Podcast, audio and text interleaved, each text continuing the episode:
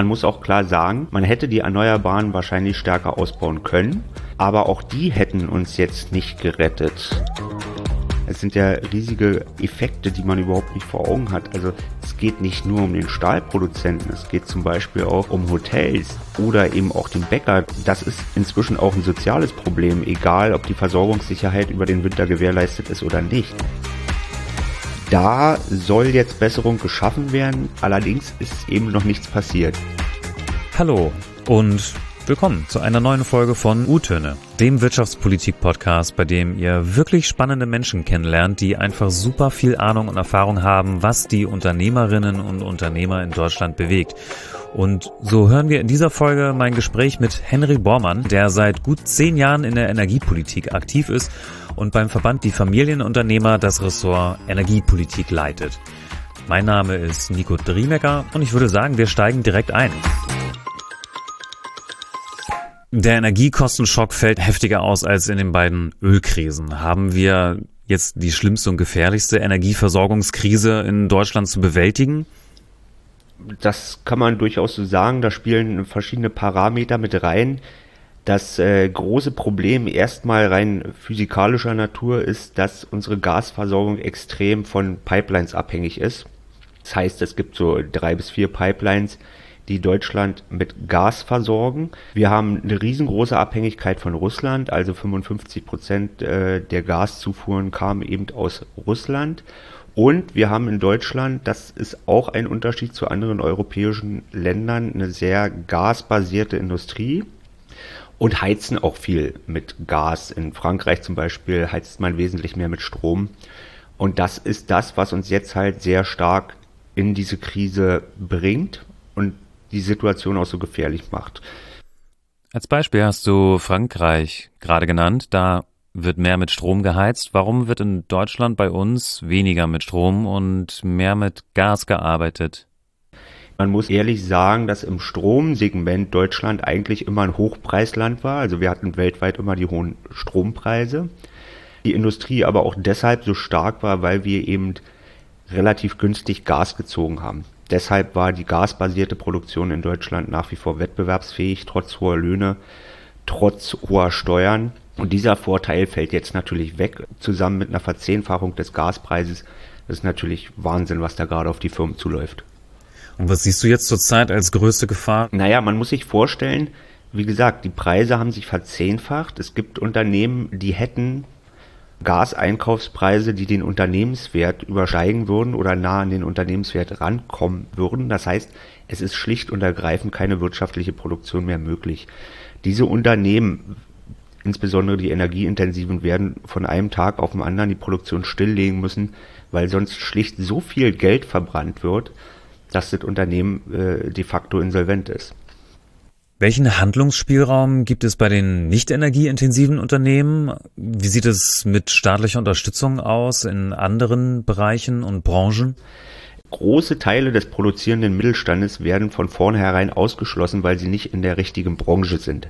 Aber auch die kämpfen natürlich um ihre um ihr Überleben. Nehmen wir mal den Bäcker als äh, Beispiel, das gerade sehr en vogue ist in Politik und Wirtschaft. Und die Brotpreise dann bei sieben Euro auf den Bürger zu überwälzen, ist auch nicht so ganz einfach. Natürlich wird es da Zurückhaltung geben.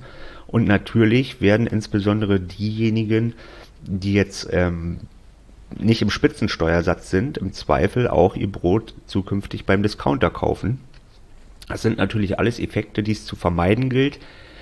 Da soll jetzt Besserung geschaffen werden, allerdings ist eben noch nichts passiert.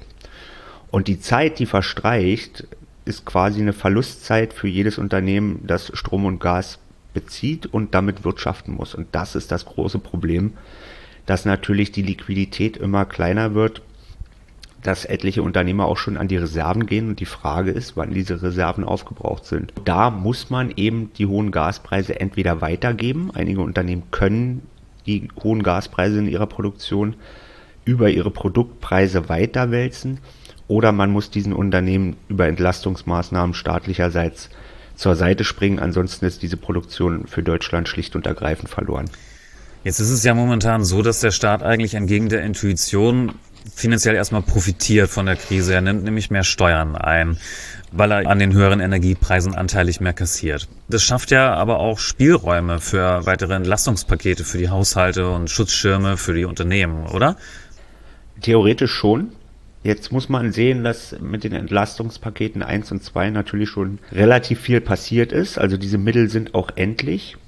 Zum anderen weiß ich, dass die Steuereinnahmen im Moment auch eher rückläufig sind und die Spielräume des Staates sind endlich. Der Gasverbrauch ist sehr, sehr hoch in Deutschland. Das bedeutet, dass natürlich auch das finanzielle Volumen, was zur Entlastung aufgebracht werden muss, eine verdammt hohe Summe ist. Und das zu stemmen dürfte für den Bundeshaushalt nicht ganz einfach sein, ohne eben zusätzliche neue Mittel zu akquirieren. Also im jetzigen System sehe ich nicht, dass die Steuermehreinnahmen auch nur annähernd ausreichen würden. Wären wir heute in einer vollkommen anderen Lage, wenn wir eine größere Versorgung und Abdeckung und Absicherung äh, von erneuerbaren Energien hätten? Man hätte die Erneuerbaren wahrscheinlich stärker ausbauen können. Aber auch die hätten uns jetzt nicht gerettet. Also äh, die Dimension mal klar zu machen, wir haben ungefähr einen Stromverbrauch von 650 Terawattstunden, davon übernehmen die Erneuerbaren vielleicht zwischen 40 und 50 Prozent. Dazu kommt aber noch ein Gasverbrauch von 1000 Terawattstunden, von denen die Erneuerbaren quasi 0 Prozent tragen. Und den ganzen Mineralölsektor dürfen wir natürlich auch nicht vergessen, Benzin etc. Das heißt, die Erneuerbaren, insbesondere Photovoltaik und Wind, wenn wir mal die beiden nehmen, tragen weit weniger als 10% zum gesamten Energieverbrauch Deutschlands bei. Also die Abhängigkeit von fossilen Energien ist nach wie vor riesig, auch wenn man das nicht haben möchte. Und da hat man über Jahre hinweg verschlafen, Alternativen zu schaffen und technologieoffen klimafreundliche Ersatzstoffe für die fossilen Energieträger zu schaffen, also zum Beispiel E-Fuels, zum Beispiel grüne Gase oder auch CO2-Verpressung. Zumindest LNG-Häfen hätte man als Alternative haben müssen. Klar, ich kaufe das billigste Gas, das aus Russland, aber ich habe immer noch die Versicherung, auch alternative Bezugsquellen nutzen zu können. Das wurde alles versäumt. Wie geht es jetzt weiter? Ich würde mal sagen, mittelfristig bis zum nächsten Jahr sähe es meines Erachtens wie folgt aus. Also am wichtigsten ist, dass die Politik und insbesondere das BMWK endlich handelt und endlich den Strommarkt zumindest erstmal beruhigt, um da einfach die finanziellen Mittel einzusparen. Und was man auch machen muss, ähm, auf Seiten der Haushalte muss man natürlich gucken, aber man muss sich auch bewusst sein, der, man muss der Wirtschaft schnell helfen. Es nützt ja den Leuten überhaupt nichts, wenn sie zwar meinetwegen einen Bonus kriegen oder, oder eine Pauschale vom Staat gezahlt bekommen, aber ihren, ihren Job dann verlieren, weil das Unternehmen abwandert und die Gefahr ist real. Es gibt schon Unternehmen, die dicht gemacht haben oder die Produktion stilllegen. Und wenn ich meinen Job nicht mehr habe, dann nützen mir eben auch ein paar hundert Euro äh, staatliche Transferleistungen nichts. Es sind ja riesige Effekte, die man überhaupt nicht vor Augen hat. Also es geht nicht nur um den Stahlproduzenten, es geht zum Beispiel auch um Hotels, die ja relativ hohe Heizkosten haben, wenn die mit Gas heizen, oder eben auch den Bäcker. Das sind alles Effekte, die überhaupt nicht, oder man hat oft das Gefühl, die, die noch nicht angekommen sind in der politischen Diskussion. Die Wirtschaftshilfen wurden einfach nicht entsprechend aufs Gleis gesetzt. Das kommt alles viel zu spät. Und das merkt der Bürger natürlich auch neben seiner hohen Gas- und Stromrechnung. Und was ist jetzt wirklich das Allernächste, was umgesetzt werden muss? Kohlekraft an, AKWs an, finanzielle Hilfen für die äh, gasintensive Produktion.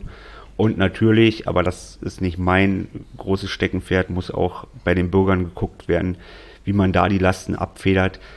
Wenn die Preise ungefiltert durchschlagen würden, dann würde das die Bevölkerung bis weit in die Mitte der Gesellschaft, also auch relativ gut verdienende Haushalte, in relativ starke finanzielle Nöte bringen. Die Energiekrise trifft viele Unternehmen schon jetzt hart. Die dunklen Schatten scheinen aber gerade erst noch aufzuziehen. Mit welcher Verzögerung die Auswirkungen kommen, lässt sich wie bei Corona erst mit der Zeit feststellen. Genauso welche Entlastungspakete und Energiebeihilfen, Bremsen oder Umlagen wie eingesetzt werden. Wie betrifft euch der Wandel in der Welt? Schreibt mir eine E-Mail Und auch wenn du Fragen hast oder Anregungen, dann nimm gerne Kontakt auf. Die Infos dafür sind in der Beschreibung dieses Podcasts. Und wenn dir diese Folge mit Henry Bormann gefallen hat, dann lass mir gerne eine Bewertung da. Und ich hoffe, wir hören uns bald wieder auf eine neue Folge von U-Töne,